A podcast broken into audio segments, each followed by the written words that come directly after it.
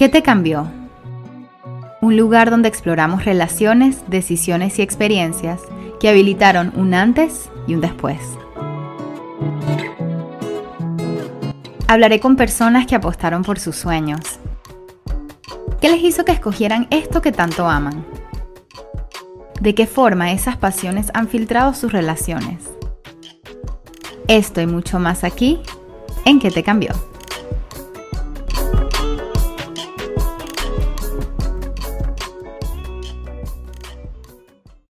Bienvenidos a otro episodio de ¿Qué te cambió? Pasó un largo tiempo desde que grabé, así que bueno, estoy emocionada de traerles un episodio nuevo. Eh, hubieron muchos cambios, este, acabo de atravesar COVID, eh, empecé un trabajo nuevo, bueno, hay muchas otras cosas, pero no tengo excusas, estoy aquí lista para traerles más contenido. Ah, y estoy hoy muy emocionada de tenerles a Pablo Piñeiro. Él es un escritor, actor, modelo, presentador, exfutbolista, que al haber vivido su vida eh, como joven, vivió amor, desamor, pero él tomó una pausa para llevar a cabo un proyecto que era importante para él. Empezó a caminar, eh, o sea, hizo un cartel donde escribió, escucho historias de amor gratis. Y se sentó en las plazas de distintas ciudades gallegas, que eran muy transitadas, y empezó a escuchar historias. Entiendo que escuchó alrededor de más de 300 historias, si no me equivoco. Y una, para el primer proyecto, o sea, te lo corrijo, pero, pero es solo que es que para el primer proyecto escuché como 300, una cosa así, pero, pero ahora llevo como miles de historias, ¿vale? Ya, ya han pasado un, tiempo desde que empecé y, y ahora son muchísimas más. No, increíble. Este, bueno, ustedes como saben, el proyecto de, mi, eh, de ¿Qué te cambió? es hablar sobre situaciones, decisiones, relaciones que habilitaron un antes y un después. Y dije, qué mejor persona que tener aquí que a Pablo, que ha escuchado todas historias, muchas historias de relaciones, miles de historias ahora en este momento de relaciones, historias de amor. Y bueno, estoy súper emocionada de tenerlo aquí porque creo que es importante hablar sobre este tema del amor. Creo que al haber escuchado tantas historias, Pablo, puedes compartir con nuestros oyentes como qué es lo que más te ha impactado de estas historias, lo que he leído de tu libro que se llama Lo positivo de fracasar en el amor. Quiero que empecemos por ahí. ¿Qué es lo positivo de fracasar en el amor? Bueno, yo creo que, yo creo que primero, estas es de las preguntas que más me hacen y me repiten como de forma insaciable. Yo creo que lo, positivo de fracasar en el amor es aprender. Bueno, lo positivo de, fracasar en cualquier cosa, porque además tenemos una percepción, sobre todo en España y, en, bueno, en España en general, tenemos una percepción del fracaso horrible, ¿no? Y la, la sociedad aquí busca que fracases para, para, sentirse menos miserable la mayor parte de la gente, ¿no? Hay una cultura de la envidia muy, muy potente y al contrario que en Silicon Valley, por ejemplo, que, que premia muchísimo el fracaso y que buscan a personas que se arriesguen y que fracasen para, porque creen conscientemente, y es una verdad absoluta, que el fracaso eh, te da muchísima información, muchísima, ¿no? Y cuando te pasa algo que no responde a tus expectativas y que al final pues, se puede codificar como un fracaso, normalmente te paras y analizas. Y en ese pararte y analizar es donde realmente aprendes y sacas muchísima información que es útil para tu, camino, ¿no? Porque no se acaba, aunque tú fracases una vez en tu vida o dos o tres, eh, no se acaba tu camino ahí. O sea, hay camino por delante y con toda esa información puedes crear un camino con, con unos cimientos muchísimo más sólidos que, los de tu primer proyecto, tu primera relación o tu primer lo que sea en lo que hayas fracasado según el punto de vista general eso es lo que yo creo que es positivo, ¿no? El aprendizaje. Claro, imagino un aprendizaje de nosotros mismos, o sea, empezamos a conocernos un poco más, ¿no? Eh, y bueno, quiero saber qué opinas o por qué crees tú que no nos hablan tanto sobre el fracaso en el amor, ¿por qué siempre se, se habla sobre la idea del, del happily ever after, el feliz para siempre y no fracasamos nunca? O sea, ¿por qué crees que nos han enseñado esto desde nuestra niñez? pues yo creo que yo creo que desde, lo voy a decir un poco desde lo que yo puedo percibir, ¿eh? yo creo que es más desde una perspectiva capitalista sistemática, de este sistema eh, es lo que más nos beneficia desde la estructura que tenemos como, como, sociedad, ¿no? Por ejemplo, yo creo que, el, no sé en qué libro lo leía, que la monogamia, ¿no? la forma de relacionarnos que predomina en Occidente, eh, nació a raíz de la propiedad privada, ¿no? de que de repente pasamos de ser nómadas a vivir en un sitio concreto y de repente nos hemos creído que ese sitio nos pertenecía, esa tierra nos pertenecía y a raíz de creer que lo que tenemos nos pertenece, queremos también que eso le vaya a pertenecer en el futuro a algo que sea tuyo, principalmente un hijo tuyo que has criado tú. Pero esto es un tema ególatra horroroso en el que tú no quieres que la gente tenga de todo, sino que tú quieres tu beneficio propio. Y desde el punto de vista patriarcal y supermachista, la única forma de controlar que tú vayas a darle tu tierra a tu hijo es que tú tengas una pareja femenina a la cual no le permitas que se apare, que se, que se acueste con ningún otro tío, para que tú no corras el riesgo de que de repente ella se quede embarazada de otra persona y que tú de repente estés criando hijos que son de otros, que no son tuyos, y que a esos hijos de otros le quede algo que sea tuyo. Entonces, basándose en ese pensamiento, lo que acaban haciendo es vamos a retener a la mujer en casa que domine y cuide la casa y a los hijos y nosotros podemos hacer lo que nos dé un poco la gana y trabajar fuera, traer nosotros el sustento y tal. O sea, como que ese cambio eh, de, de, proceder a la hora de la crianza o de, la vida, yo creo que ha hecho mucho. Entonces, para sostener ese sistema, que a día de hoy es totalmente insostenible, porque no hay ninguna mujer que pretenda mantener, o sea, que, quiera quedarse en casa eh, haciendo todo esto sin vivir una vida fuera, sin tener los mismos derechos y las mismas libertades que un hombre, el discurso a nivel eh, cinematográfico y literario y demás ha cambiado un poco. Pero sí es cierto que, eh, vamos, como yo me he criado y como muchas de las generaciones anteriores a mí se han criado y hasta hace muy poco nos hemos criado, es en un, planteamiento monógamo y de amor romántico. Y en el amor romántico hay toda una literatura detrás de mm, mundo de la piruleta, príncipe azul y, y demás cosillas, ¿no? Y de comer perdices que nos ha hecho muchísimo daño, porque eso generó en, la parte, en muchísima parte de la sociedad una expectativa de, vale, yo lo que quiero es tener esta pareja que físicamente sea así, como todo lo que nos han dibujado en, todos los extractos culturales, quiero que nuestra relación sea así, que vivamos en una casa que sea así, que tengamos hijos que sean así eh, y que la boda sea así, ¿no? Entonces, cuando tú eh, accionas en tu día a día una vida normal, descubres que todo eso es mentira, ¿no? Aunque tú de repente empieces a salir con el chico guapo del instituto con la chica guapa del instituto, de repente descubres que el estatus que te da estar con esa chica guapa para tu entorno, en tu, en tu intimidad con ella, a lo mejor es una persona que te maltrata, física o psicológicamente. Y se convierte en un infierno. Un infierno que tú muchas veces tragas por el qué dirán, porque lo que dice la sociedad es que eso es lo que está bien, pero tu realidad diaria es que eso es horrible. Y como eso te digo muchas otras cosas. Vale, no, no, pero si me tengo un hijo seguro que se arregla mi relación. Tampoco. Lo que, lo que, lo que agregas ahí es una responsabilidad brutal de una nueva persona que has traído al mundo y que necesita de ti una cantidad de energía que a lo mejor no le puedes aportar y, que tu comunión con la otra persona con la que has eh, decidido tomarte esa decisión tampoco es la adecuada. O sea, como hay un cúmulo de cosas que al día de hoy y en la realidad son muy complejas y casi nunca responden a expectativas que te ha dibujado una peli Disney. Entonces, bueno, yo, estoy, yo con eso tengo una pequeña guerra y un discurso bastante, bastante claro en contra de, la falta de realidad que, hay en el amor romántico. Absolutamente. Y además todas estas expectativas, o sea, en lo que escucho, te escucho decir esto, pienso como nos llenamos de expectativas eh, por lo que escuchamos y las internalizamos también de que esto es lo que se supone que yo haga pero en la realidad como que, bueno, ya, no estoy contenta aquí, pero déjame quedarme aquí en esta situación donde me siento infeliz, ¿no? O sea, qué poco se ha convertido sobre la felicidad de verdad, sobre de verdad estar contentos y sentirnos apreciados y sentirnos amados, ¿no? Y más que todo ha sido, déjame cumplir todas estas eh, expectativas que la sociedad dice que yo tengo que, cumplir. Y qué triste, ¿no? Porque entonces terminamos en unas relaciones pésimas que nos hacen súper infelices.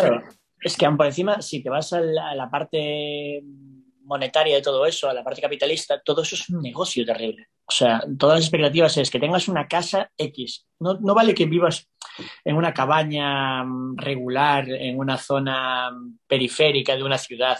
No, tienes que vivir en un casoplón de la leche, ¿no? Y eso pues requiere que tú gastes X pasta tienes que tener X coche, no vale que tengas una carrilana oxidada que te lleve y te traiga y que te dé igual aparcarla chocándote contra los contenedores de basura. No, tienes que tener X coche, ¿no? De X marca, tienes que tener esta familia, tienes que tener todo esto. La boda tiene que ser como las bodas que salen en todas las pelis Disney, ¿no? Como tiene que ser exuberante, tiene que ser bonito, tiene, ella tiene que ir vestida de blanco, lo que cuesta ese vestido blanco de miles y miles de euros, ¿no?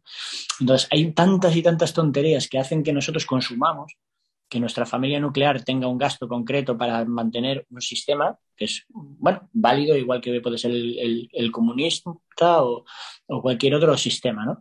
Pero, pero sí es cierto que nosotros estamos presos en esa vorágine y esa vorágine pues tiene un discurso marcado por una ideología y no podemos olvidarnos en ningún momento que, que una ideología tiene un interés y normalmente es económico, sea cual sea la ideología.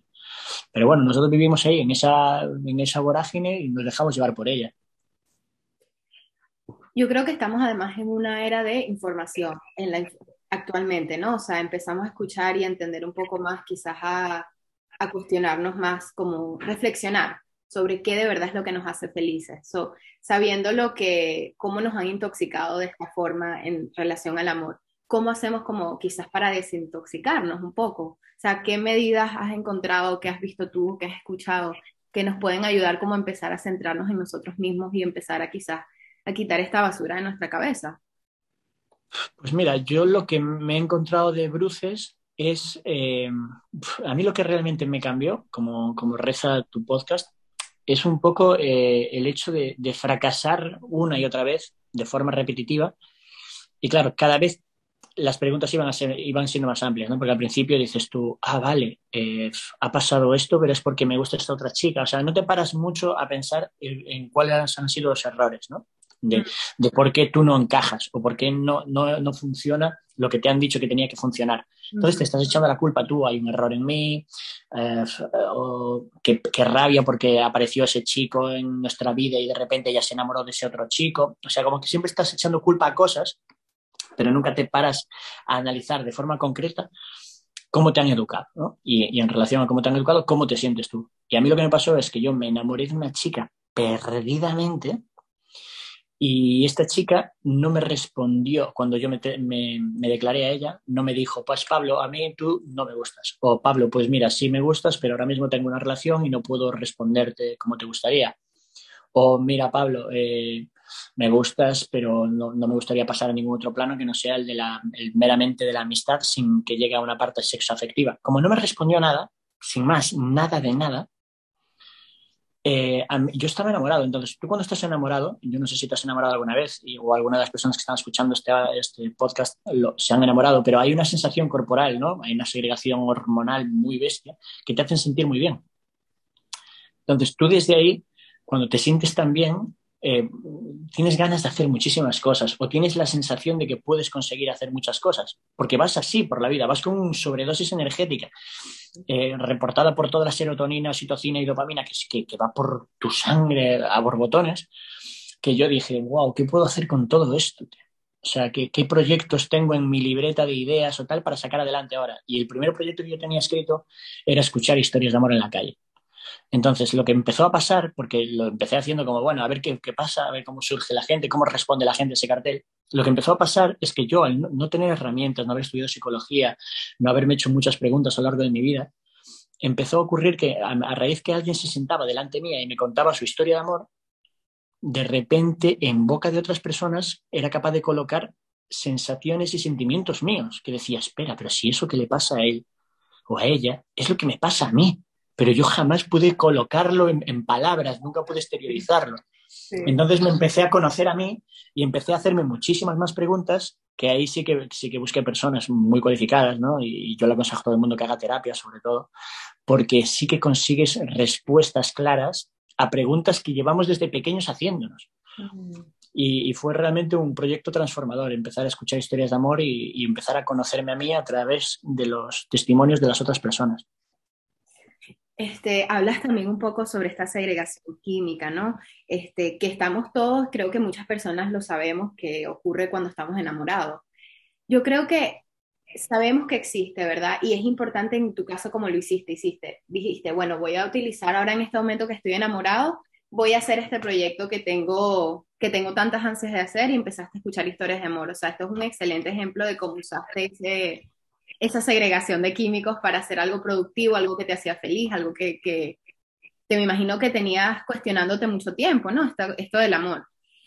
quiero que, o quisiera que nos me explicaras o me ayudaras a entender un poco cómo es que pasamos de entender que esto es lo que estoy viviendo ahorita con esta persona, estoy ahorita súper enamorada, me gusta esta persona, ¿cómo hago para entender que esto es una, que esto es solamente un momento, ¿no? O sea, porque creo que en la cabeza lo entendemos, ok, esto es una segregación, pero en el momento es como una droga, o sea, tú quieres seguir viviendo ese momento, qué rico se siente, estoy demasiado feliz, y lo explicas en un ejemplo en tu libro porque hablas de una, de esta muchacha que empiezas a conocerla y después se va, o sea, no hay una explicación, no hay nada, y después estás como fantaseando, no fantaseando, sino que la, es la palabra que quiero decir. Idealizas. La idealizaste un montón porque, claro, no viste lo negativo con ella.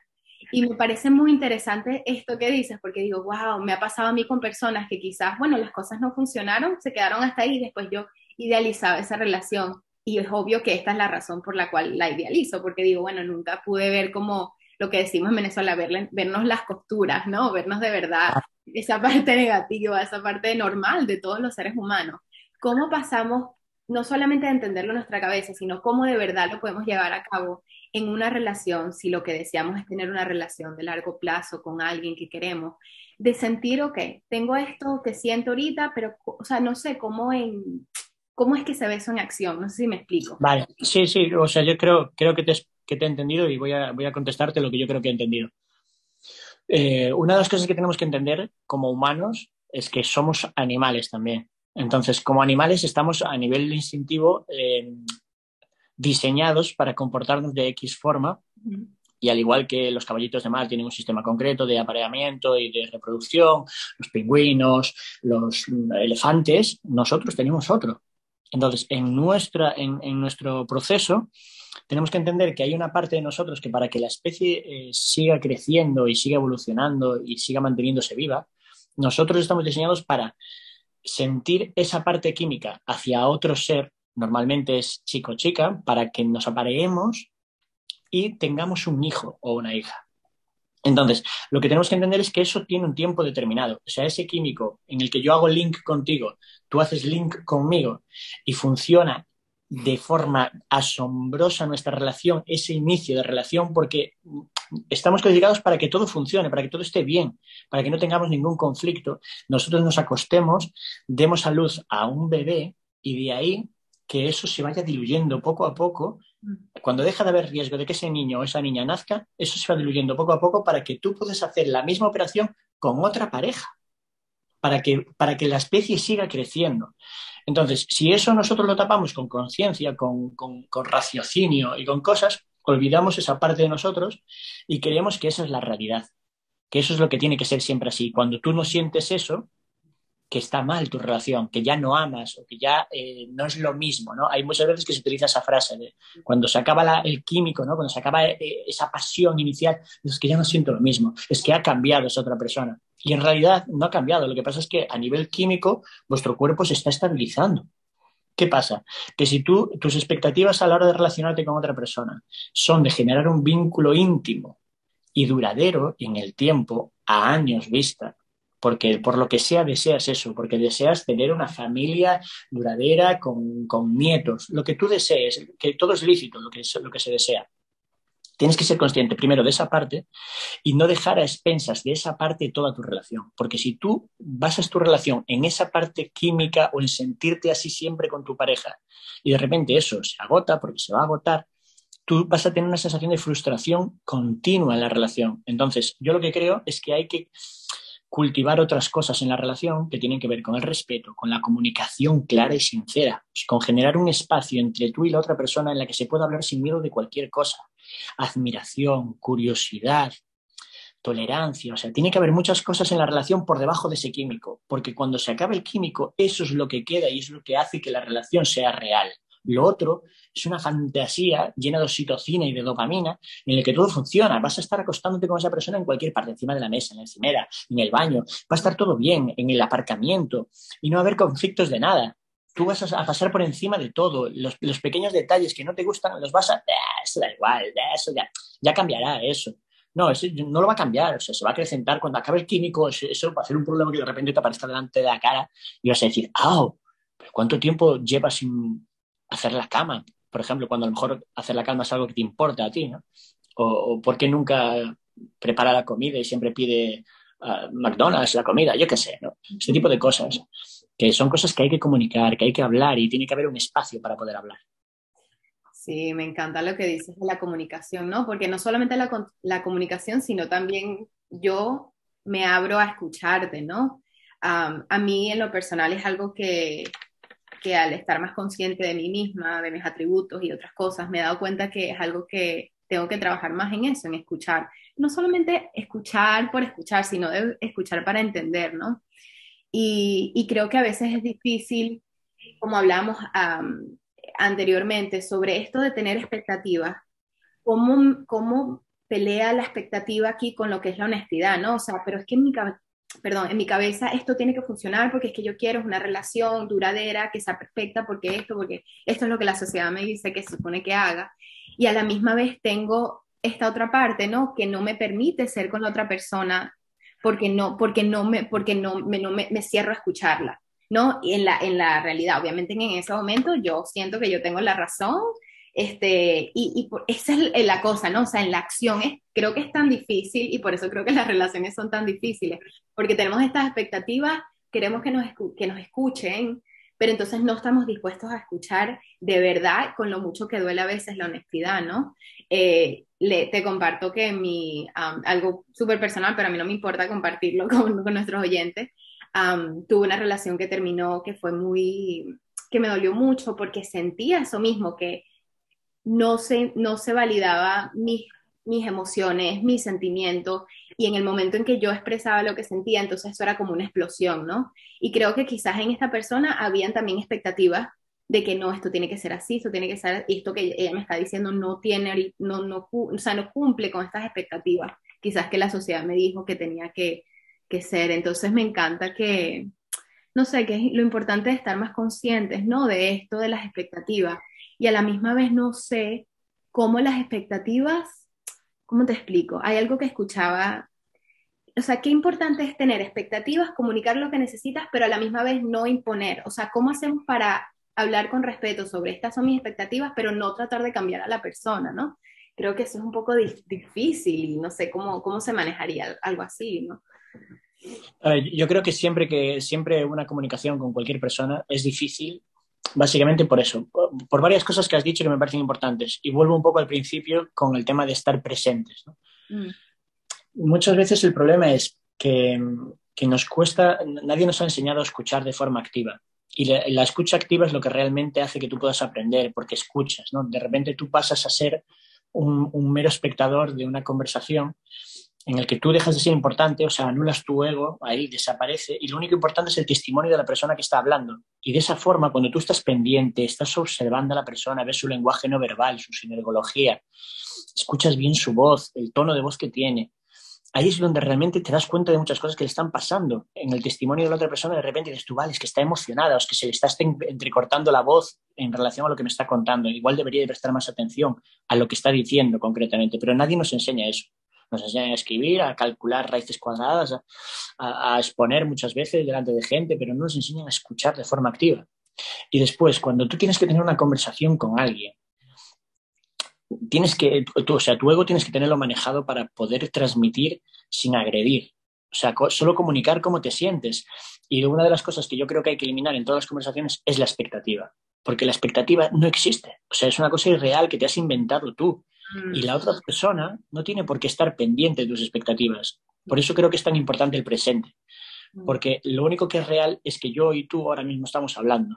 Y lo que deberíamos hacer, desde mi punto de vista también, es disfrutar de esta conversación y de todo lo que nos pueda dar esta conversación. Pero generar que ahora de repente de esta conversación vamos a petarlo en, en el podcast y vas a tener dos millones de reproducciones en tres días y que eso nos va a colocar en que nos van a llamar cadenas de televisión para que hagamos un programa sobre el amor y sobre las conversaciones que te han podido cambiar la vida. O sea, todo eso es una expectativa fantasiosa que nos estamos creando nosotros. Pero la única realidad es que estamos hablando tú y yo aquí y tenemos que escucharnos y cuidarnos todo lo que podamos. Ya está. sí, qué, qué, qué importante, qué importante recordatorio, ¿no? Y creo que es algo que deberíamos casi que tener anotado en la, en nevera todos los días y verlo, ¿no? O sea, porque creo que a veces sin darnos cuenta, empezamos este, relaciones con, con expectativas. Y a mí me encanta algo que dice eh, Esther Perel, que ya hablaba de, habla muchas veces de cómo vemos a nuestras parejas, o sea, cómo las vemos como esta cosa tan grande y ellos tienen que ser todo esto para nosotros, eh, tienen que ser los que nos escuchan, pero también uh, sentirnos amados, también hacernos, o sea, hay cosas que, que creo que es importante como mantener, que como lo dice, si estamos presentes y enfocados en nosotros mismos, quizás dejamos esas expectativas un poco a un lado, porque ya nos empezamos a, podemos cubrir esas necesidades nosotros mismos, por nuestras propias, por nuestras propias cosas, nuestros proyectos, nuestro amor propio, ¿no? Eh, como siempre he escuchado decir, ok, primero te amas a ti, primero te quieres a ti, primero llenas tú tus necesidades, ¿no? pero igual creo que es algo que es importante, ¿no? Seguirlo hablando y, analizarlo. es, que, suena, suena cliché, pero realmente tú no puedes ayudar a nadie si tú no estás bien. O sea, no puedes cuidar a alguien si tú no identificas lo que es cuidarte a ti mismo. O sea, es que es, muy importante, es dificilísimo, porque siempre vas a hacerlo desde un lugar de necesidad, ¿sabes? De, necesito que esta persona haga esto para mí, ¿no? Porque hay una necesidad de algo y cuando tú estás bien, estás en tu centro y tal, y te apetece cuidar a personas que te hacen bien en tu día a día, lo haces desde un lugar de cuidado, nada más, de amar. Te amo y por eso te cuido. Ya está tienes una expectativa de no, esto va a venir de vuelta de esta forma y me va a dar trabajo y me va a dar sexo y placer. O sea, no hay nada de esto, ¿no? Hay como, bueno, tú eres una persona que me parece bonita y, te quiero cuidar. Sí, dar, dar, sin, sin, esperar nada a cambio. Qué importante. bueno, para hablar un poquito más sobre este proyecto, me gustaría saber cómo esto de escuchar historias de amor eh, te cambió, o sea, cómo esto habilitó un antes y un después en tu vida, habilitó un antes y un después. O sea, cómo sentiste que esto fue, cómo ahora ha filtrado este proyecto tus relaciones, no solamente sentimentales, eh, amorosas, sí, a menos que lo quieras compartir con nosotros, pero también tus relaciones en tu vida, o sea, cómo escuchar estas historias te impactó y te, te cambió. Bueno, primero me hizo golpearme de frente. Vino un niño a contarme una historia de amor un niño chico y, me, habló de, me habló desde un lugar, mientras me contaba la historia, desde vulnerabilidad. O sea, me estaba contando cómo una niña de su clase lo había humillado delante de todo el colegio. Y claro, era el primer varón, el primer chico que me venía a contar una historia de humillación. Mm, la mayor parte de las historias que me venían a contar venían chicas y los tíos que venían a, comprarme, a contarme historias de amor venían con su pareja y me contaban una historia de amor que estaba sucediendo en ese momento y que era favorable no había ningún tío que me hablase desde la vulnerabilidad. Y mm. entonces ese niño me hizo despertar unas dudas de, ostras, ¿por qué él es capaz siendo tan pequeño y por qué los otros no? Entonces, claro, eso me, llevó a hacer preguntas a amigas y amigos psicólogos, psicólogas, educadores sociales y demás, que, que, claro, fueron de lo más esclarecedoras, porque de repente empecé a entender cómo estaba estructurada mi educación desde el machismo, de que yo como varón todo lo que yo hiciese desde pequeño relacionado con las emociones o con la sensibilidad iba a estar tachado en peyorativo y en femenino, ¿no? En plan, eh, que quería llorar, los niños no lloran. Eh, si quieres hacer algo de eso, eres una marica o eres una nenaza. Mm. Entonces, todo eso va haciendo una pequeña castración emocional que cuando eres mayor ya no es pequeña, es una castración emocional brutal en la que tú no eres capaz de conectar con tus emociones, con tu sensibilidad, con tus necesidades para verbalizarlas. Y claro, en el momento en el que ese niño me, planteó la historia, yo después empecé a preguntar y empecé a entender que estábamos educados en el machismo, dije, wow, tenemos un problema muy bestia y estoy pasando por encima mm, muchas cosas a lo largo de mi día a día, a la hora de comunicarme, a la hora de, entender la parte femenina de, mi vida, porque, porque hay una parte ineludiblemente femenina, mi madre es una mujer, hay muchas personas en mi vida que son mujeres y quiero entender bien cuál es su contexto. Entonces, empezar a entender eh, mi contexto como, como, como, chico educado desde, desde el varón y súper eh, con, con, mensajes marcados por una masculinidad tóxica. Y entender después eh, cómo eso me ha hecho tratar a las mujeres de mi entorno fue un cambio muy bestia, porque de repente eh, empecé a reestructurar todo, toda mi cabeza, todo, todo mi planteamiento comunicativo con las mujeres o con mi entorno. Y, y, eso impactó muchísimo en mis relaciones, en cómo yo planteaba las relaciones. Empecé a indagar en cómo también funciona el amor romántico, cómo está estructurado también a nivel social. Y, cuando me di cuenta, o sea, ya tenía un discurso yo propio en relación al amor que era, que era totalmente contrario, no contrario porque siempre tiene eh, matices similares, pero, pero muy diferente al que yo tenía como adolescente, por ejemplo. Mm. O sea, que empezaste quizás a ser más consciente de tus relaciones y de tu... Todo, de mi lenguaje, de mi, de mi día a día, y de, de, mi lenguaje y de mi lenguaje de mi entorno de que, por ejemplo, yo cuando jugaba fútbol, que era algo que comentaste que era exfutbolista, eh, cuando vives dentro de un vestuario de fútbol, eso yo creo que es de los ambientes más grotescos que te puedas imaginar, ¿no? Porque en un vestuario ya no entra en juego la posibilidad de que haya homosexualidad o algo que tenga que ver con, con la feminidad dentro de un vestuario, a no ser que sea pues cosas eh, marcadas por, por, el marketing, ¿no? Que te tengas que depilar para estar más guay, que tengas que ponerte el pelo no sé cómo, los tatuajes, los pendientes, todo esto. Pero todo lo que tenga que ver con feminidad real, mm.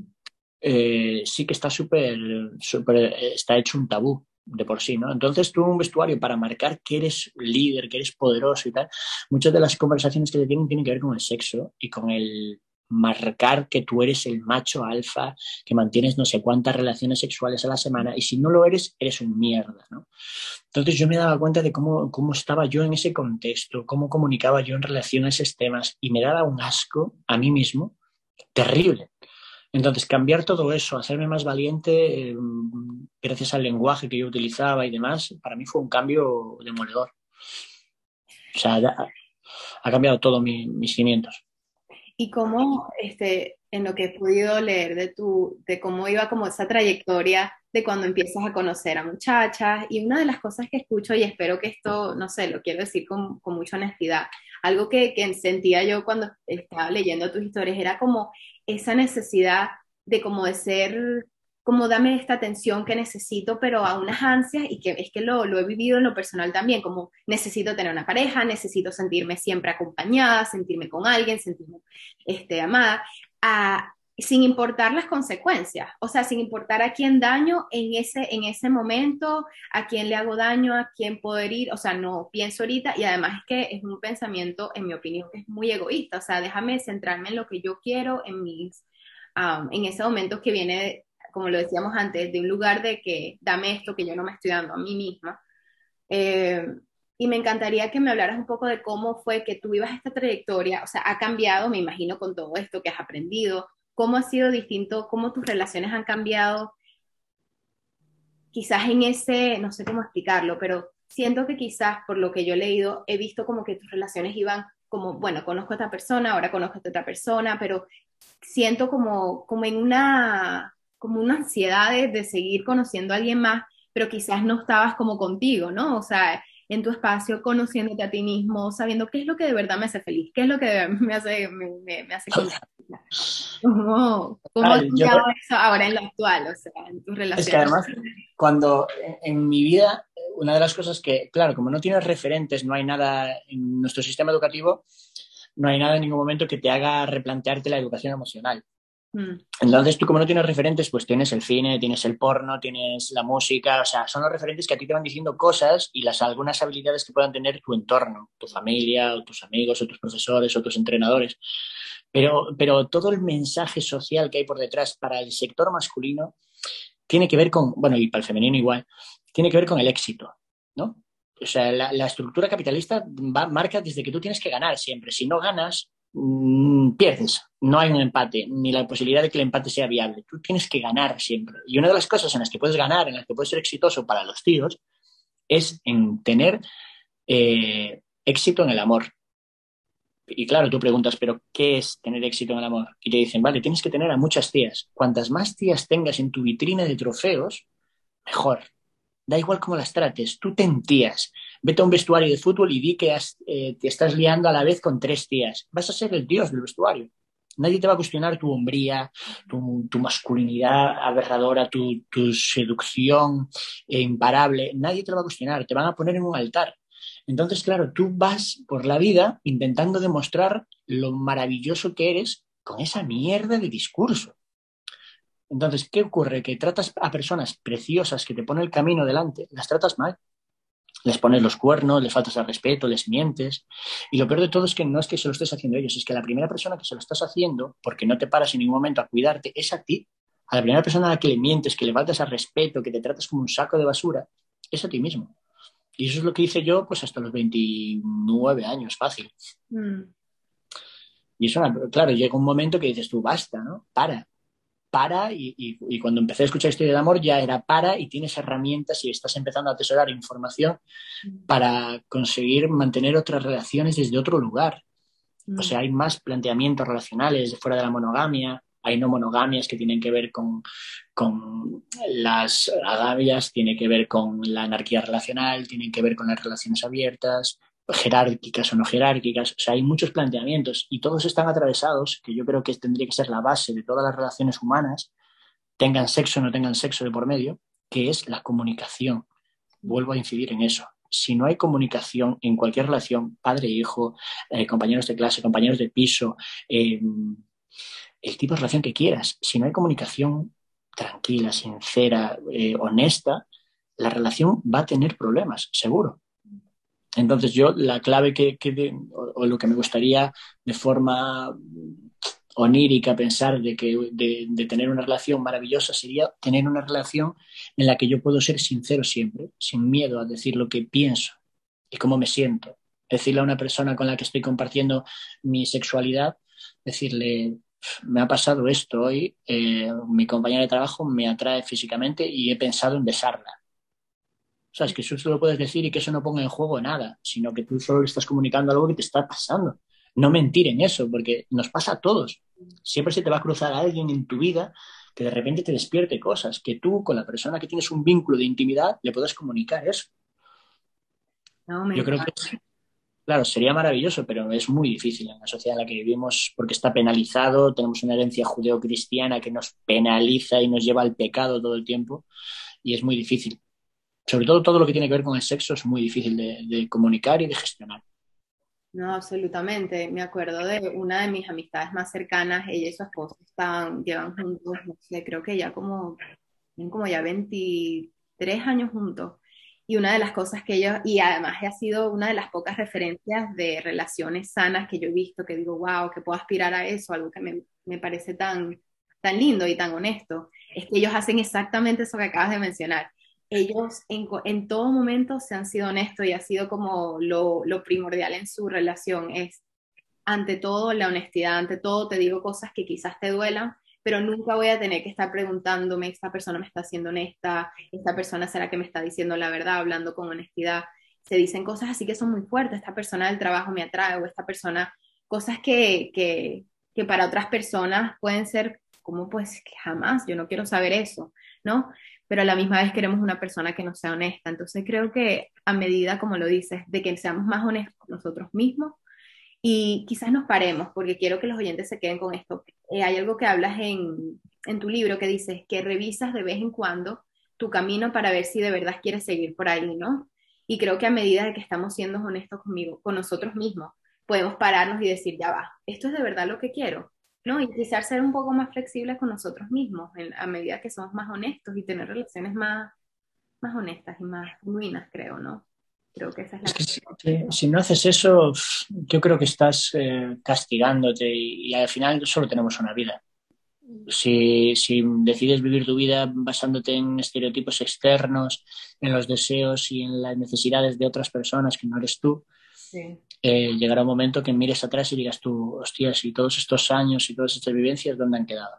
Sí, sí, absolutamente.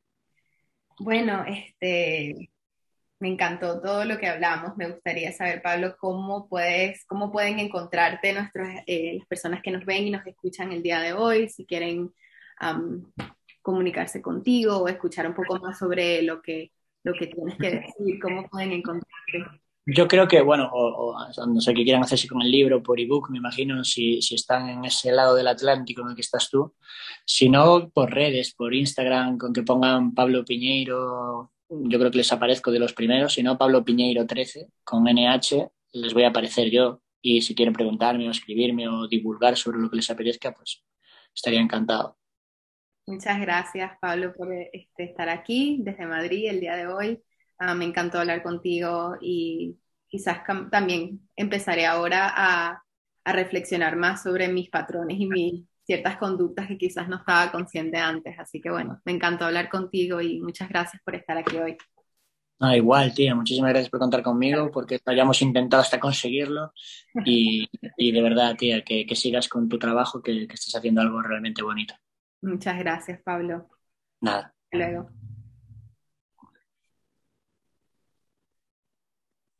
Hola a todos, bienvenidos a otro episodio de ¿Qué te cambió? Pasó un largo tiempo desde que grabé, así que bueno, estoy emocionada de traerles un episodio nuevo. Eh, hubieron muchos cambios, este, acabo de atravesar COVID, eh, empecé un trabajo nuevo, bueno, hay muchas otras cosas, pero no tengo excusas, estoy aquí lista para traerles más contenido. Ah, y estoy hoy muy emocionada de tenerles a Pablo Piñeiro. Él es un escritor, actor, modelo, presentador, exfutbolista, que al haber vivido su vida eh, como joven vivió amor, desamor, pero él tomó una pausa para llevar a cabo un proyecto que era importante para él. Empezó a caminar, eh, o sea, hizo un cartel donde escribió, escucho historias de amor gratis. Y se sentó en las plazas de distintas ciudades gallegas, que eran muy transitadas, y empezó a escuchar historias. Entiendo que escuchó alrededor de más de 300 historias, si no me equivoco.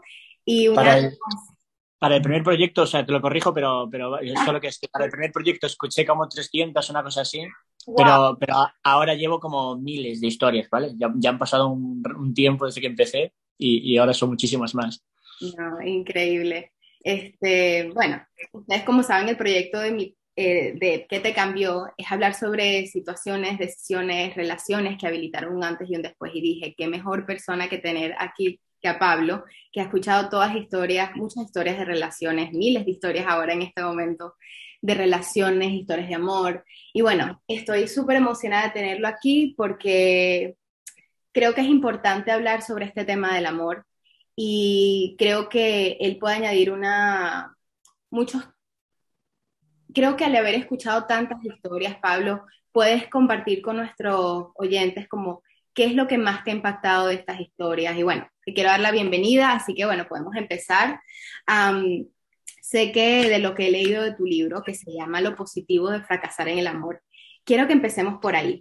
¿Qué es lo positivo de fracasar en el amor? Bueno, yo creo que, yo creo que primero, estas son las preguntas que más me hacen y me repito como de forma insaciable.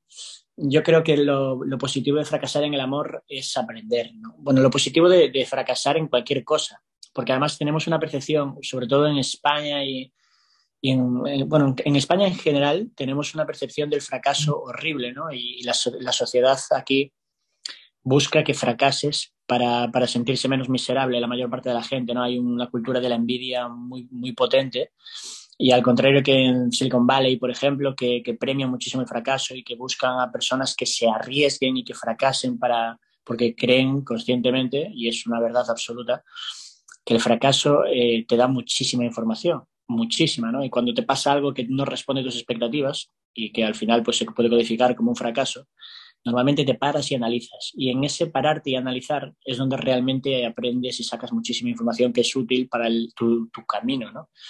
Porque no se acaba, aunque tú fracases una vez en tu vida o dos o tres, eh, no se acaba tu camino ahí. O sea, hay camino por delante y con toda esa información puedes crear un camino con, con unos cimientos muchísimo más sólidos que, que, los de tu primer proyecto, tu primera relación o tu primer lo que sea en lo que hayas fracasado según el punto de vista general.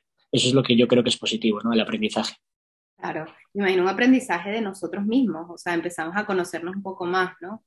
Eh, y bueno, quiero saber qué opinas o por qué crees tú que no nos hablan tanto sobre el fracaso en el amor, ¿por qué siempre se, se habla sobre la idea del, del happily ever after, el feliz para siempre y no fracasamos nunca. O sea, ¿por qué crees que nos han enseñado esto desde nuestra niñez? pues yo creo que yo creo que desde lo voy a decir un poco desde lo que yo puedo percibir. ¿eh? Yo creo que es más desde una perspectiva capitalista sistemática de este sistema eh, es lo que más nos beneficia desde la estructura que tenemos como como, sociedad, ¿no? Por ejemplo, yo creo que el, no sé en qué libro lo leía, que el, la monogamia, ¿no? la forma de relacionarnos que predomina en Occidente, eh, nació a raíz de la propiedad privada, ¿no? De que de repente pasamos de ser nómadas a vivir en un sitio concreto y de repente nos hemos creído que ese sitio nos pertenecía, esa tierra nos pertenecía y a raíz de creer que lo que tenemos nos pertenece, queremos también que eso le vaya a pertenecer en el futuro a algo que sea tuyo, principalmente un hijo tuyo que has criado tú. Pero esto es un tema ególatra horroroso en el que tú no quieres que la gente tenga de todo, sino que tú quieres tu beneficio propio. Y desde el punto de vista patriarcal y supermachista, la única forma de controlar que tú vayas a darle tu tierra a tu hijo es que tú tengas una pareja femenina a la cual no le permitas que se apare, que se, que se acueste con ningún otro tío, para que tú no corras el riesgo de que de repente ella se quede embarazada de otra persona y que tú de repente estés criando hijos que son de otros, que no son tuyos, y que a esos hijos de otros le quede algo que sea tuyo.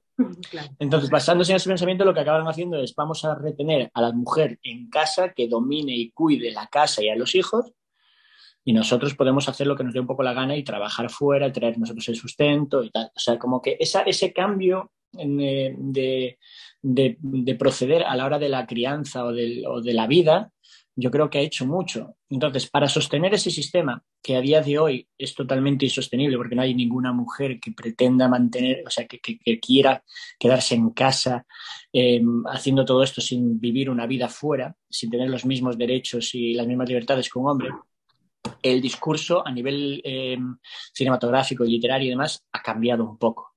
Pero sí es cierto que, eh, vamos, como yo me he criado y como muchas de las generaciones anteriores a mí se han criado y hasta hace muy poco nos hemos criado, es en un, planteamiento monógamo y de amor romántico. Y en el amor romántico hay toda una literatura detrás de mm, Mundo de la Piruleta, Príncipe Azul y, y demás cosillas, ¿no? Y de comer perdices que nos ha hecho muchísimo daño, porque eso generó en la parte, muchísima parte de la sociedad una expectativa de, vale, yo lo que quiero es tener esta pareja que físicamente sea así, como todo lo que nos han dibujado en, todos los extractos culturales, quiero que nuestra relación sea así, que vivamos en una casa que sea así, que tengamos hijos que sean así eh, y que la boda sea así, ¿no? Entonces, cuando tú eh, accionas en tu día a día una vida normal, descubres que todo eso es mentira, ¿no? Aunque tú de repente empieces a salir con el chico guapo del instituto, con la chica guapa del instituto, de repente descubres que el estatus que te da estar con esa chica guapa para tu entorno,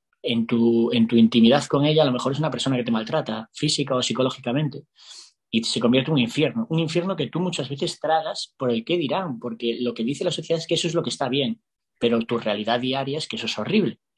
Y como eso te digo muchas otras cosas. Vale, no, no, pero si me tengo un hijo seguro que se arregla mi relación. Tampoco. Lo que, lo que, lo que agregas ahí es una responsabilidad brutal de una nueva persona que has traído al mundo y que necesita de ti una cantidad de energía que a lo mejor no le puedes aportar y, que tu comunión con la otra persona con la que has eh, decidido tomarte esa decisión tampoco es la adecuada. O sea, como hay un cúmulo de cosas que al día de hoy y en la realidad son muy complejas y casi nunca responden a expectativas que te ha dibujado una peli Disney. Entonces, bueno, yo, estoy, yo con eso tengo una pequeña guerra y un discurso bastante, bastante claro en contra de, la falta de realidad que, hay en el amor romántico. Absolutamente. Y además todas estas expectativas, o sea, en lo que escucho, te escucho decir esto, pienso como nos llenamos de expectativas eh, por lo que escuchamos y las internalizamos también de que esto es lo que se supone que yo haga pero en la realidad como que, bueno, ya, no estoy contenta aquí, pero déjame quedarte, quedarme aquí en esta situación donde me siento infeliz, ¿no? O sea, qué poco se ha convertido sobre la felicidad de verdad, sobre de verdad estar contentos y sentirnos apreciados y sentirnos amados, ¿no? Y más que todo ha sido, déjame cumplir todas estas eh, expectativas que la sociedad dice que yo tengo que, que cumplir. Y qué triste, ¿no? Porque entonces terminamos en unas relaciones pésimas que nos hacen súper infelices. Claro. Es que aún por encima, si te vas a la, parte monetaria de todo eso, a la parte capitalista, todo eso es un negocio terrible. O sea, todas las expectativas es que tengas una casa X. No, no vale que vivas en una cabaña regular, en una zona periférica de una ciudad. No, tienes que vivir en un casoplón de la leche, ¿no? Y eso pues requiere que tú gastes X pasta tienes que tener X coche, no vale que tengas una carrilana oxidada que te lleve y te traiga y que te dé igual aparcarla chocándote contra los contenedores de basura. No, tienes que tener X coche, ¿no? De X marca, tienes que tener esta familia, tienes que tener todo esto. La boda tiene que ser como las bodas que salen en todas las pelis Disney, ¿no? Como tiene que ser exuberante, tiene que ser bonito, tiene, ella tiene que ir vestida de blanco, lo que cuesta ese vestido blanco de miles y miles de euros, ¿no? Entonces, hay tantas y tantas tonterías que hacen que nosotros consumamos que nuestra familia nuclear tenga un gasto concreto para mantener un sistema que es, bueno, válido, igual que puede ser el, comunista o, cualquier otro sistema, ¿no? Pero, pero sí es cierto que nosotros estamos presos en esa vorágine y esa vorágine pues tiene un discurso marcado por una ideología y no podemos olvidarnos en ningún momento que, que una ideología tiene un interés y normalmente es económico, sea cual sea la ideología.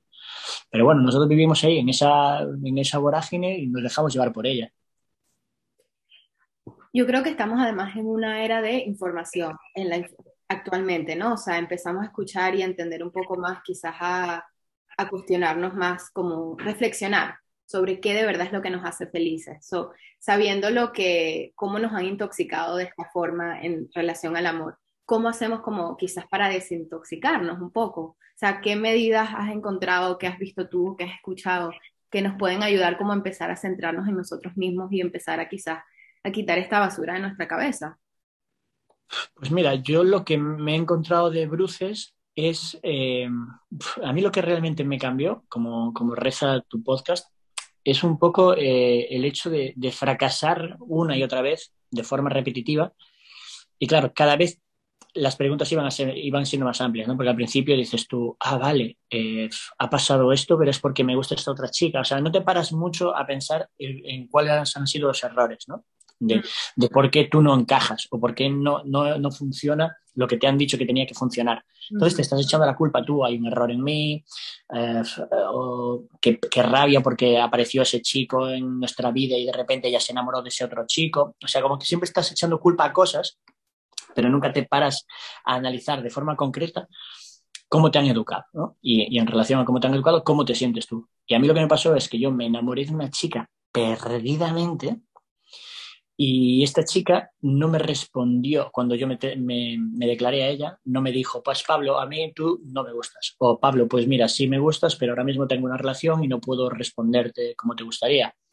O mira, Pablo, eh, me gustas, pero no, me gustaría pasar a ningún otro plano que no sea el de la, meramente de la amistad sin que llegue a una parte sexoafectiva. Como no me respondió nada, sin más, nada de nada, eh, yo estaba enamorado, entonces tú cuando estás enamorado, yo no sé si te has enamorado alguna vez o alguna de las personas que están escuchando este, este podcast se han enamorado, pero hay una sensación corporal, ¿no? Hay una segregación hormonal muy bestia que te hacen sentir muy bien. Entonces tú desde ahí, cuando te sientes tan bien, eh, tienes ganas de hacer muchísimas cosas o tienes la sensación de que puedes conseguir hacer muchas cosas, porque vas así por la vida, vas con una sobredosis energética eh, reportada por toda la serotonina, oxitocina y dopamina que, que, va por tu sangre a borbotones, que yo dije, wow, ¿qué puedo hacer con todo esto? O sea, ¿qué, ¿qué, proyectos tengo en mi libreta de ideas o tal para sacar adelante ahora? Y el primer proyecto que yo tenía escrito era escuchar historias de amor en la calle. Entonces, lo que empezó a pasar, porque lo empecé haciendo como, bueno, a ver qué, pasa, a ver cómo surge la gente, cómo responde la gente a ese cartel, lo que empezó a pasar es que yo, al no, tener herramientas, no haber estudiado psicología, no haberme hecho muchas preguntas a lo largo de mi vida, empezó a ocurrir que a, a raíz que alguien se sentaba delante mía y me contaba su historia de amor, de repente en boca de otras personas era capaz de colocar sensaciones y sentimientos míos, que decía, espera, pero si eso que le pasa a él o a ella es lo que me pasa a mí pero yo jamás pude colocarlo en, palabras, nunca pude exteriorizarlo. Entonces me empecé a conocer a mí y empecé a hacerme muchísimas más preguntas, que ahí sí que, sí que busqué personas muy cualificadas, ¿no? Y, yo le aconsejo a todo el mundo que haga terapia, sobre todo, porque sí que consigues respuestas claras a preguntas que llevamos desde pequeños haciéndonos. y, fue realmente un proyecto transformador, empezar a escuchar historias de amor y, y empezar a conocerme a mí a través de los testimonios de las otras personas. Este, hablas también un poco sobre esta segregación química, ¿no? Este, que estamos todos, creo que muchas personas lo sabemos, que ocurre cuando estamos enamorados. Yo creo que sabemos que existe, ¿verdad? Y es importante en tu caso como lo hiciste, hiciste, dijiste, bueno, voy a utilizar ahora en este momento que estoy enamorado, voy a hacer este proyecto que tengo, que tengo tantas ansias de hacer y empezaste a escuchar historias de amor. O sea, esto es un excelente ejemplo de cómo usaste ese, esa segregación de químicos para hacer algo productivo, algo que te hacía feliz, algo que, que te me imagino que tenías cuestionándote mucho tiempo, ¿no? Esto, esto del amor. Quiero que, o quisiera que nos me explicaras o me ayudaras a entender un poco cómo es que pasamos de entender que esto es lo que estoy viviendo ahorita con esta persona, estoy ahorita súper enamorada, me gusta esta persona, ¿cómo hago para entender que esto es una, que esto es solamente un momento, ¿no? O sea, porque creo que en la cabeza lo entendemos, ok, esto es una segregación, pero en el momento es como una droga, o sea, tú quieres seguir viviendo ese momento, qué rico se siente, estoy demasiado feliz, y lo explicas en un ejemplo en tu libro porque hablas de una, de esta muchacha que empiezas a conocerla y después se va, o sea, no hay una explicación, no hay nada, y después estás como fantaseando, no fantaseando, sino que la, es la palabra que quiero decir. Idealizas. La idealizaste un montón porque, claro, no viste lo negativo con ella. Y me parece muy interesante esto que dices, porque digo, wow, me ha pasado a mí con personas que quizás, bueno, las cosas no funcionaron, se quedaron hasta ahí, y después yo idealizaba esa relación. Y es obvio que esta es la razón por la cual la idealizo, porque digo, bueno, nunca pude ver como lo que decimos en Venezuela, vernos las costuras, ¿no? Vernos de verdad esa parte negativa, esa parte normal de todos los seres humanos. ¿Cómo pasamos no solamente a entenderlo en nuestra cabeza, sino cómo de verdad lo podemos llevar a cabo en una relación, si lo que deseamos es tener una relación de largo plazo con alguien que queremos, de sentir, ok, tengo esto que siento ahorita, pero, o sea, no sé cómo en... ¿Cómo es que se ve eso en acción? No sé si me explico. Vale, sí, sí, o sea, yo creo, creo que, te, que te he entendido y voy a, voy a contestarte lo que yo creo que he entendido. Eh, una de las cosas que tenemos que entender como humanos es que somos animales también. Entonces, como animales estamos a nivel instintivo eh, diseñados para comportarnos de X forma y al igual que los caballitos de mar tienen un sistema concreto de apareamiento y de reproducción, los pingüinos, los elefantes, nosotros tenemos otro. Entonces, en, nuestra, en, en nuestro proceso tenemos que entender que hay una parte de nosotros que para que la especie eh, siga creciendo y siga evolucionando y siga manteniéndose viva, nosotros estamos diseñados para sentir esa parte química hacia otro ser, normalmente es chico o chica, para que nos apareemos y tengamos un hijo o una hija. Entonces, lo que tenemos que entender es que eso tiene un tiempo determinado. O sea, ese químico en el que yo hago link contigo, tú haces link conmigo y funciona de forma asombrosa nuestra relación, ese inicio de relación, porque estamos codificados para que todo funcione, para que todo esté bien, para que no tengamos ningún conflicto. Nosotros nos acostemos, demos a luz a un bebé y de ahí que eso se vaya diluyendo poco a poco. Cuando deja de haber riesgo de que ese niño o esa niña nazca, eso se va diluyendo poco a poco para que tú puedas hacer la misma operación con otra pareja, para que, para que la especie siga creciendo. Entonces, si eso nosotros lo tapamos con conciencia, con, raciocinio y con cosas, olvidamos esa parte de nosotros y creemos que esa es la realidad, que eso es lo que tiene que ser siempre así. Cuando tú no sientes eso, que está mal tu relación, que ya no amas o que ya eh, no es lo mismo, ¿no? Hay muchas veces que se utiliza esa frase de cuando se acaba el químico, ¿no? Cuando se acaba eh, esa pasión inicial, es que ya no siento lo mismo, es que ha cambiado esa otra persona. Y en realidad no ha cambiado, lo que pasa es que a nivel químico vuestro cuerpo se está estabilizando. ¿Qué pasa? Que si tú, tus expectativas a la hora de relacionarte con otra persona son de generar un vínculo íntimo y duradero en el tiempo, a años vista, porque por lo que sea deseas eso, porque deseas tener una familia duradera con, nietos, lo que tú desees, que todo es lícito, lo que, lo que se desea. Tienes que ser consciente primero de esa parte y no dejar a expensas de esa parte toda tu relación. Porque si tú basas tu relación en esa parte química o en sentirte así siempre con tu pareja y de repente eso se agota porque se va a agotar, tú vas a tener una sensación de frustración continua en la relación. Entonces, yo lo que creo es que hay que cultivar otras cosas en la relación que tienen que ver con el respeto, con la comunicación clara y sincera, pues, con generar un espacio entre tú y la otra persona en la que se pueda hablar sin miedo de cualquier cosa. Admiración, curiosidad, tolerancia, o sea, tiene que haber muchas cosas en la relación por debajo de ese químico, porque cuando se acaba el químico, eso es lo que queda y es lo que hace que la relación sea real. Lo otro es una fantasía llena de oxitocina y de dopamina en la que todo funciona. Vas a estar acostándote con esa persona en cualquier parte, encima de la mesa, en la encimera, en el baño. Va a estar todo bien, en el aparcamiento y no va a haber conflictos de nada. Tú vas a pasar por encima de todo. Los, pequeños detalles que no te gustan los vas a... eso da igual, eso ya, ya cambiará eso. No, no lo va a cambiar, o sea, se va a acrecentar cuando acabe el químico, eso va a ser un problema que de repente te aparezca delante de la cara y vas a decir, ¡ah! ¿Pero ¿Cuánto tiempo llevas sin hacer la cama? Por ejemplo, cuando a lo mejor hacer la cama es algo que te importa a ti, ¿no? O, ¿por qué nunca prepara la comida y siempre pide uh, McDonald's la comida? Yo qué sé, ¿no? Este tipo de cosas, que son cosas que hay que comunicar, que hay que hablar y tiene que haber un espacio para poder hablar. Sí, me encanta lo que dices de la comunicación, ¿no? Porque no solamente la, la comunicación, sino también yo me abro a escucharte, ¿no? a mí en lo personal es algo que, que al estar más consciente de mí misma, de mis atributos y otras cosas, me he dado cuenta que es algo que tengo que trabajar más en eso, en escuchar. No solamente escuchar por escuchar, sino de escuchar para entender, ¿no? Y, y creo que a veces es difícil, como hablamos anteriormente, sobre esto de tener expectativas, cómo, cómo pelea la expectativa aquí con lo que es la honestidad, ¿no? O sea, pero es que en mi, perdón, en mi cabeza esto tiene que funcionar porque es que yo quiero una relación duradera, que sea perfecta, porque esto, porque esto es lo que la sociedad me dice que se supone que haga.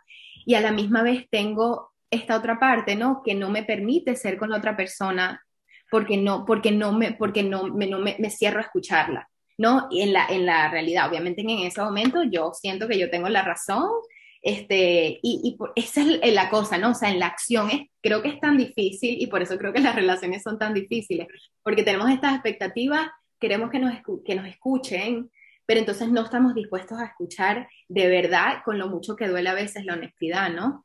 Eh, le, te comparto que mi, algo súper personal, pero a mí no me importa compartirlo con, con nuestros oyentes, tuve una relación que terminó que fue muy, que me dolió mucho porque sentía eso mismo, que no se, no se validaba mis, mis emociones, mis sentimientos, y en el momento en que yo expresaba lo que sentía, entonces eso era como una explosión, ¿no? Y creo que quizás en esta persona habían también expectativas de que no, esto tiene que ser así, esto tiene que ser, esto que ella me está diciendo no tiene, no, no, o sea, no cumple con estas expectativas, quizás que la sociedad me dijo que tenía que, que ser. Entonces me encanta que, no sé, que es lo importante de estar más conscientes, ¿no? De esto, de las expectativas. Y a la misma vez no sé cómo las expectativas, ¿cómo te explico? Hay algo que escuchaba, o sea, qué importante es tener expectativas, comunicar lo que necesitas, pero a la misma vez no imponer. O sea, ¿cómo hacemos para hablar con respeto sobre estas son mis expectativas, pero no tratar de cambiar a la persona, ¿no? Creo que eso es un poco difícil y no sé cómo, cómo se manejaría algo así, ¿no? yo creo que siempre que siempre una comunicación con cualquier persona es difícil, básicamente por eso, por, varias cosas que has dicho que me parecen importantes. Y vuelvo un poco al principio con el tema de estar presentes. Mm.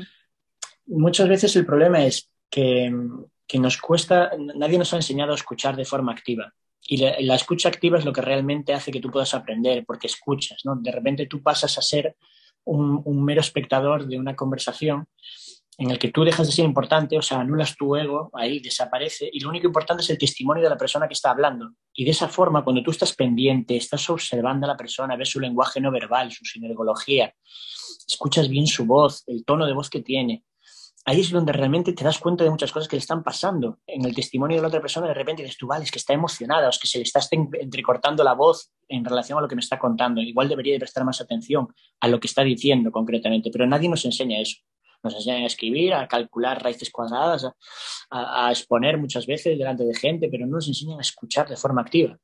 Y después, cuando tú tienes que tener una conversación con alguien, tienes que, o sea, tu ego tienes que tenerlo manejado para poder transmitir sin agredir. O sea, solo comunicar cómo te sientes. Y una de las cosas que yo creo que hay que eliminar en todas las conversaciones es la expectativa. Porque la expectativa no existe. O sea, es una cosa irreal que te has inventado tú. Y la otra persona no tiene por qué estar pendiente de tus expectativas. Por eso creo que es tan importante el presente. Porque lo único que es real es que yo y tú ahora mismo estamos hablando. Y lo que deberíamos hacer, desde mi punto de vista también, es disfrutar de esta conversación y de todo lo que nos pueda dar esta conversación. Pero generar que ahora de repente de esta conversación vamos a petarlo en, en el podcast y vas a tener dos millones de reproducciones en tres días y que eso nos va a colocar en que nos van a llamar cadenas de televisión para que hagamos un programa sobre el amor y sobre las conversaciones que te han podido cambiar la vida. O sea, todo eso es una expectativa fantasiosa que nos estamos creando nosotros. Pero la única realidad es que estamos hablando tú y yo aquí y tenemos que escucharnos y cuidarnos todo lo que podamos. Ya está. sí, qué, Qué importante, qué importante recordatorio, ¿no? Y creo que es algo que deberíamos casi que tener anotado en la, en la nevera todos los días y verlo, ¿no? O sea, porque creo que a veces, sin darnos cuenta, empezamos este, relaciones con, con expectativas. Y a mí me encanta algo que dice eh, Esther Perel, que ella hablaba de habla muchas veces de cómo vemos a nuestras parejas, o sea, cómo las vemos como esta cosa tan grande y ellos tienen que ser todo esto para nosotros, eh, tienen que ser los que nos escuchan, pero también uh, sentirnos amados, también hacernos, o sea, hay cosas que, que creo que es importante como mantener, que como lo dice, si estamos presentes y enfocados en nosotros mismos, quizás dejamos esas expectativas un poco a un lado, porque ya nos empezamos a, podemos cubrir esas necesidades nosotros mismos, por nuestras propias, por nuestras propias cosas, nuestros proyectos, nuestro amor propio, ¿no? Eh, como siempre he escuchado decir, ok, primero te amas a ti, primero te quieres a ti, primero llenas tú tus necesidades, ¿no? pero igual creo que es algo que es importante, ¿no? Seguirlo hablando y, analizarlo. es, que, suena, suena cliché, pero realmente tú no puedes ayudar a nadie si tú no estás bien. O sea, no puedes cuidar a alguien si tú no identificas lo que es cuidarte a ti mismo. O sea, es que es, muy importante, es dificilísimo, porque siempre vas a hacerlo desde un lugar de necesidad, ¿sabes? De, necesito que esta persona haga esto para mí, ¿no? Porque hay una necesidad de algo y cuando tú estás bien, estás en tu centro y tal, y te apetece cuidar a personas que te hacen bien en tu día a día, lo haces desde un lugar de cuidado, nada más, de amar. Te amo y por eso te cuido. Ya mm. está tienes una expectativa de no, esto va a venir de vuelta de esta forma y me va a dar trabajo y me va a dar sexo y placer. O sea, no hay nada de esto, ¿no? Hay como, bueno, tú eres una persona que me parece bonita y, te quiero cuidar. Sí, dar, dar, sin, sin, esperar nada a cambio. Qué importante.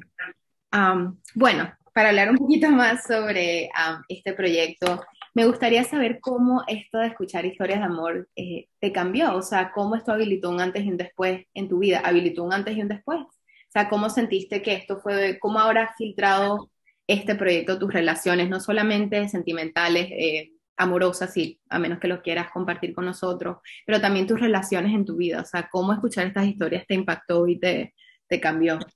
Bueno, primero me hizo golpearme de frente. Vino un niño a contarme una historia de amor un niño chico y, me, habló de, me habló desde un lugar, mientras me contaba la historia, desde vulnerabilidad. O sea, me estaba contando como una niña de su clase lo había humillado delante de todo el colegio.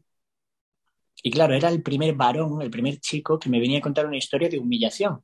Mm, la mayor parte de las historias que me venían a contar venían chicas y los tíos que venían a, comprarme, a contarme historias de amor venían con su pareja y me contaban una historia de amor que estaba sucediendo en ese momento y que era favorable no había ningún tío que me hablase desde la vulnerabilidad. Y mm. entonces ese niño me hizo despertar unas dudas de, ostras, ¿por qué él es capaz siendo tan pequeño y por qué los otros no? Entonces, claro, eso me, llevó a hacer preguntas a amigas y amigos psicólogos, psicólogas, educadores sociales y demás, que, que, claro, fueron de lo más esclarecedoras, porque de repente empecé a entender cómo estaba estructurada mi educación desde el machismo, de que yo como varón todo lo que yo hiciese desde pequeño relacionado con las emociones o con la sensibilidad iba a estar tachado en peyorativo y en femenino, ¿no? En plan, eh, que quería llorar, los niños no lloran. Eh, si quieres hacer algo de eso, eres una marica o eres una nenaza. Mm. Entonces, todo eso va haciendo una pequeña castración emocional que cuando eres mayor ya no es pequeña, es una castración emocional brutal en la que tú no eres capaz de conectar con tus emociones, con tu sensibilidad, con tus necesidades para verbalizarlas. Y claro, en el momento en el que ese niño me, planteó la historia, yo después empecé a preguntar y empecé a entender que estábamos educados en el machismo, dije, wow, tenemos un problema muy bestia y estoy pasando por encima mm, muchas cosas a lo largo de mi día a día, a la hora de comunicarme, a la hora de, entender la parte femenina de, mi vida, porque, porque hay una parte ineludiblemente femenina, mi madre es una mujer, hay muchas personas en mi vida que son mujeres y, y quiero entender bien cuál es su contexto. Entonces, empezar a entender eh, mi contexto como, como, como, chico educado desde, desde el varón y súper eh, con, con, mensajes marcados por una masculinidad tóxica. Y entender después eh, cómo eso me ha hecho tratar a las mujeres de mi entorno fue un cambio muy bestia, porque de repente eh, empecé a reestructurar toda mi cabeza, todo mi planteamiento comunicativo con las mujeres o con mi entorno. y, eso impactó muchísimo en mis relaciones, en cómo yo planteaba las relaciones, empecé a indagar en cómo también funciona el amor romántico, cómo está estructurado también a nivel social. Y, cuando me di cuenta, o sea, ya tenía un discurso yo propio en relación al amor que era, que era totalmente contrario, no contrario porque siempre tiene eh, matices similares, pero, pero muy diferente al que yo tenía como adolescente, por ejemplo. Mm. O sea, que empezaste quizás a ser más consciente de tus relaciones y de tu... Todo, de mi lenguaje, de mi, de mi día a día, y de, de, mi lenguaje y de mi lenguaje de mi entorno. De que, por ejemplo, yo cuando jugaba fútbol, que era algo que comentaste que era exfutbolista, eh, cuando vives dentro de un vestuario de fútbol, eso yo creo que es de los ambientes más grotescos que te puedas imaginar, ¿no? Porque en un vestuario ya no entra en juego la posibilidad de que haya homosexualidad o algo que tenga que ver con, la feminidad dentro de un vestuario, a no ser que sea pues cosas eh, marcadas por, el marketing, ¿no? Que te tengas que depilar para estar más guay, que tengas que ponerte el pelo no sé cómo, los tatuajes, los pendientes, todo esto. Pero todo lo que tenga que ver con feminidad real mm. eh, sí que está súper, súper, está hecho un tabú de por sí, ¿no? Entonces tú un vestuario para marcar que eres líder, que eres poderoso y tal, muchas de las conversaciones que te tienen tienen que ver con el sexo y con el marcar que tú eres el macho alfa, que mantienes no sé cuántas relaciones sexuales a la semana y si no lo eres, eres un mierda, ¿no? Entonces yo me daba cuenta de cómo, cómo estaba yo en ese contexto, cómo comunicaba yo en relación a esos temas y me daba un asco a mí mismo terrible. Entonces, cambiar todo eso, hacerme más valiente, eh, gracias al lenguaje que yo utilizaba y demás, para mí fue un cambio demoledor. O sea, ha cambiado todo mis cimientos. Y cómo, este, en lo que he podido leer de, tu, de cómo iba como esa trayectoria de cuando empiezas a conocer a muchachas, y una de las cosas que escucho, y espero que esto, no sé, lo quiero decir con, con mucha honestidad, algo que, que sentía yo cuando estaba leyendo tus historias, era como esa necesidad de como de ser, como dame esta atención que necesito, pero a unas ansias y que es que lo, lo he vivido en lo personal también, como necesito tener una pareja, necesito sentirme siempre acompañada, sentirme con alguien, sentirme este, amada, sin importar las consecuencias, o sea, sin importar a quién daño en ese, en ese momento, a quién le hago daño, a quién puedo herir, o sea, no pienso ahorita y además es que es un pensamiento, en mi opinión, que es muy egoísta, o sea, déjame centrarme en lo que yo quiero, en mis, en ese momento que viene, como lo decíamos antes, de un lugar de que dame esto que yo no me estoy dando a mí misma. Eh, y me encantaría que me hablaras un poco de cómo fue que tú vivas esta trayectoria, o sea, ha cambiado, me imagino, con todo esto que has aprendido, ¿Cómo ha sido distinto? ¿Cómo tus relaciones han cambiado? Quizás en ese, no sé cómo explicarlo, pero siento que quizás por lo que yo he leído, he visto como que tus relaciones iban como, bueno, conozco a esta persona, ahora conozco a otra persona, pero siento como, como en una, como una ansiedad de, de seguir conociendo a alguien más, pero quizás no estabas como contigo, ¿no? O sea, en tu espacio, conociéndote a ti mismo, sabiendo qué es lo que de verdad me hace feliz, qué es lo que me hace, me, me, hace ¿Cómo, cómo has cambiado eso ahora en lo actual, o sea, en tus relaciones? Es que además, cuando en, mi vida, una de las cosas que, claro, como no tienes referentes, no hay nada en nuestro sistema educativo, no hay nada en ningún momento que te haga replantearte la educación emocional. Mm. Entonces tú como no tienes referentes, pues tienes el cine, tienes el porno, tienes la música, o sea, son los referentes que a ti te van diciendo cosas y las algunas habilidades que puedan tener tu entorno, tu familia, tus amigos, o tus profesores, o tus entrenadores. Pero, pero todo el mensaje social que hay por detrás para el sector masculino tiene que ver con, bueno, y para el femenino igual, tiene que ver con el éxito, ¿no? O sea, la, estructura capitalista marca desde que tú tienes que ganar siempre. Si no ganas, pierdes. No hay un empate, ni la posibilidad de que el empate sea viable. Tú tienes que ganar siempre. Y una de las cosas en las que puedes ganar, en las que puedes ser exitoso para los tíos, es en tener eh, éxito en el amor.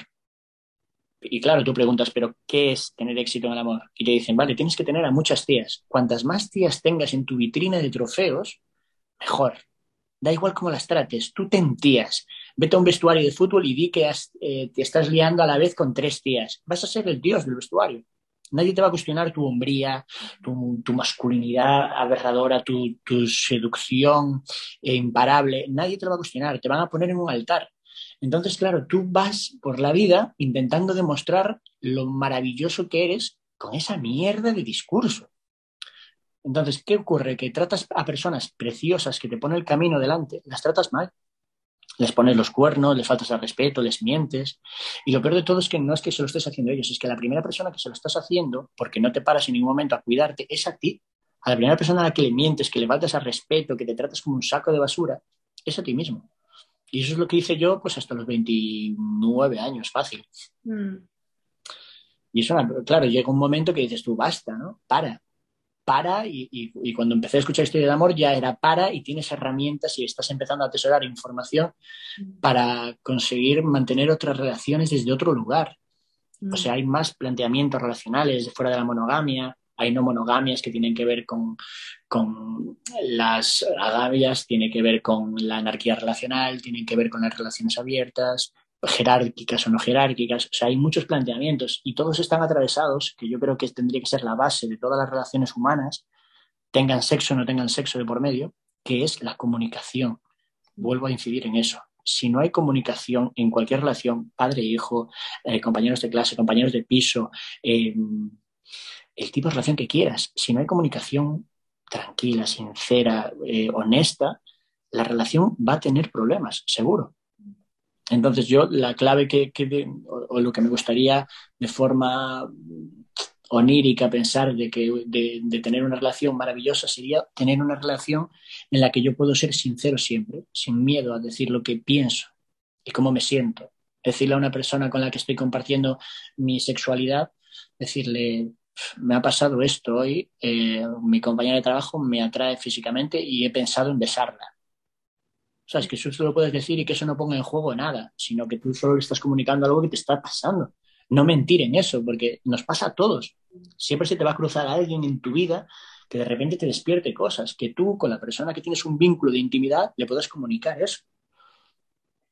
Yo creo que Claro, sería maravilloso, pero es muy difícil en la sociedad en la que vivimos porque está penalizado, tenemos una herencia judeocristiana que nos penaliza y nos lleva al pecado todo el tiempo y es muy difícil. Sobre todo todo lo que tiene que ver con el sexo es muy difícil de, comunicar y de gestionar.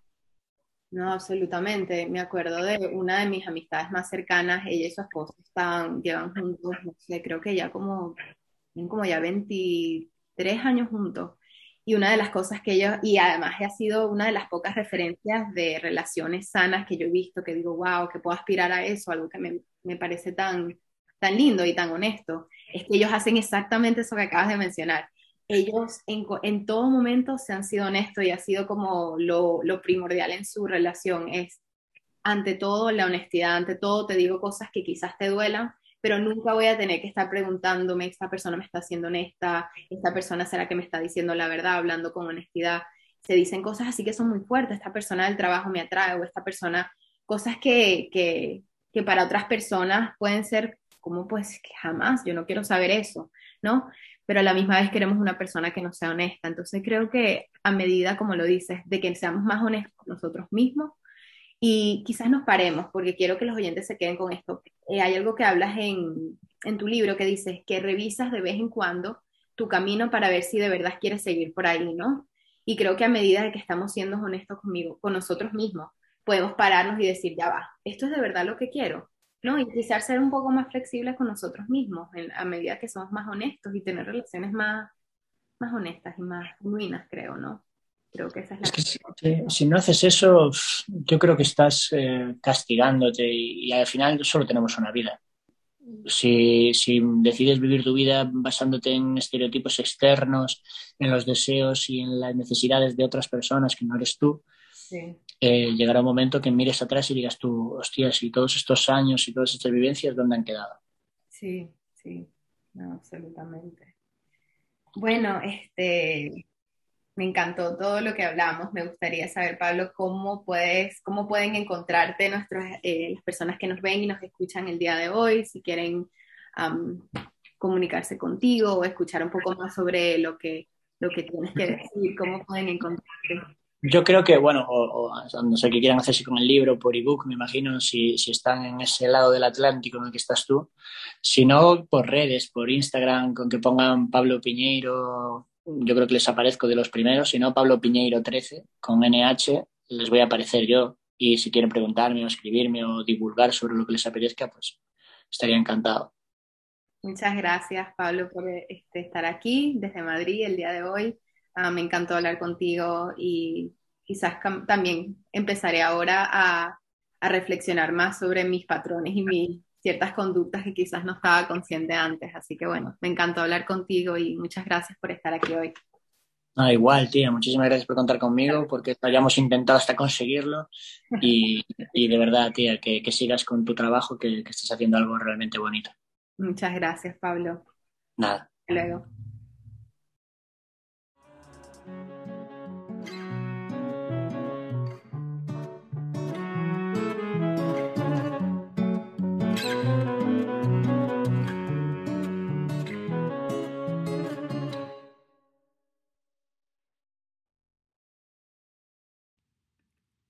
Estás escuchando a ¿Qué te cambió? gracias a Spotify, donde puedes escuchar a tus artistas y podcasts favoritos completamente gratis y todo en un solo lugar. Spotify tiene una increíble selección de música y de podcasts sobre todos los temas que te puedas imaginar. Además, con una cuenta premium puedes descargar todo el contenido que quieras y escuchar sin conexión al internet y sin anuncios. ¿Qué estás esperando? Ve y descarga Spotify ahora.